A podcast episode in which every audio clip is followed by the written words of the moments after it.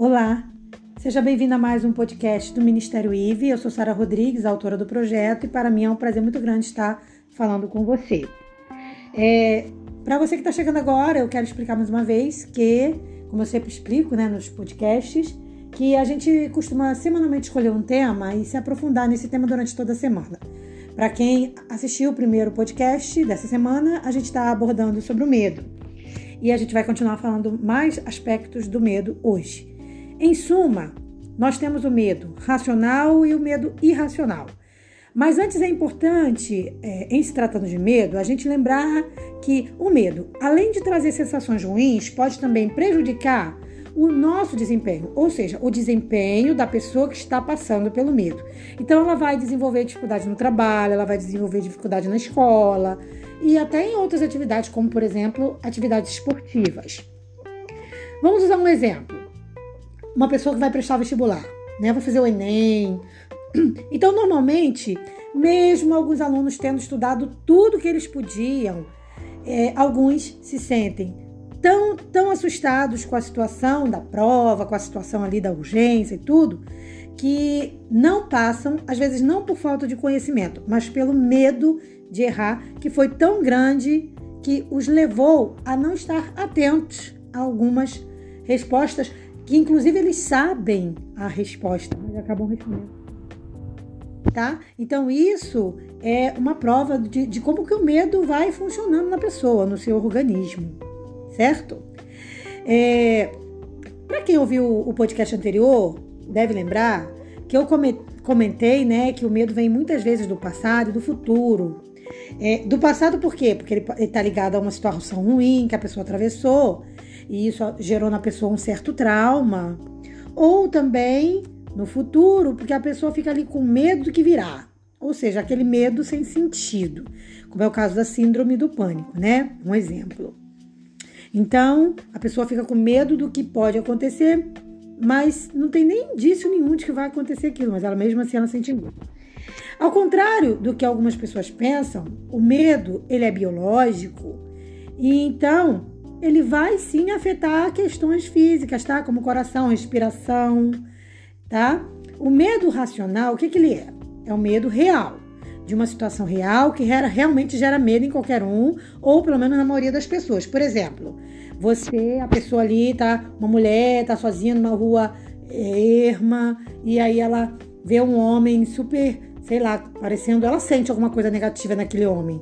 É, ela vai sentir medo? É natural que ela sinta medo? Claro. Isso me dá um medo real. Existe, existe a possibilidade do cara ser alguma coisa ruim? Pode ser que ele não seja, mas existe a possibilidade dele ser. Então, esse é o medo real.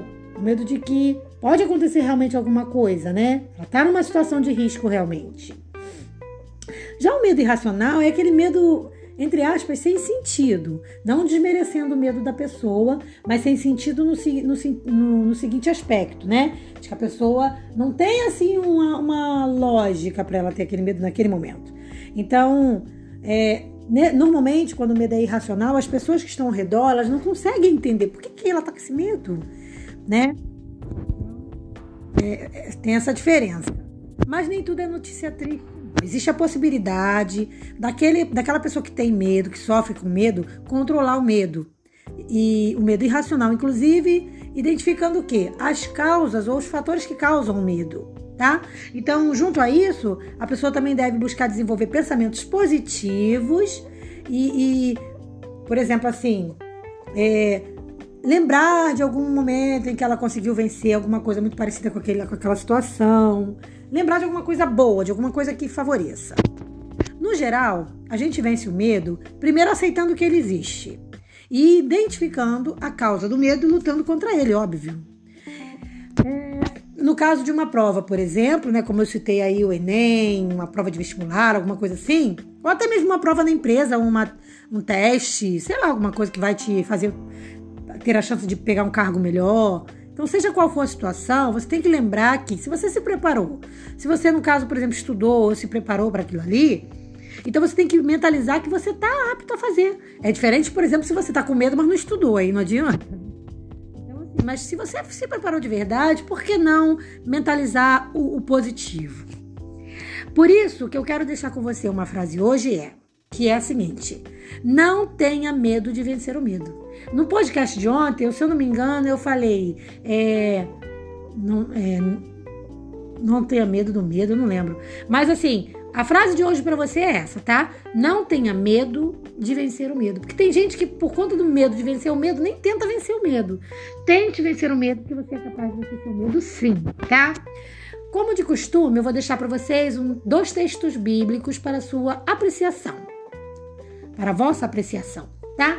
Que é Salmos 56, 3 e 4, que diz: Mas eu, quando estiver com medo, confiarei em ti, em Deus cuja palavra eu louvo, em Deus eu confio e não temerei. Que poderá fazer-me o simples mortal? Então confie no Senhor a sua vida tá? E Salmos 23, 4, que é um verso muito conhecido. Se você não conhecer esse verso, eu vou puxar sua orelha, hein? Ó, mesmo quando eu andar por um vale de trevas e morte, não temerei perigo algum, porque tu estás comigo. A tua vara e o teu cajado me protegem. Na, tem outras versões, mas aqui você tá com Salmo 23, no versículo 4, que é muito conhecido. Então, com esses versos eu finalizo o podcast de hoje, mas desejo para você um dia muito, muito abençoado, sem medo e com muita luta. Caso haja um medo, vamos lutar contra ele, vamos lutar com o pensamento positivo, pensando principalmente, lendo aí, ouvindo as mensagens bíblicas. Isso ajuda muito, tá? Eu vou ficando por aqui. Até o nosso próximo encontro. Um forte abraço. Tchau!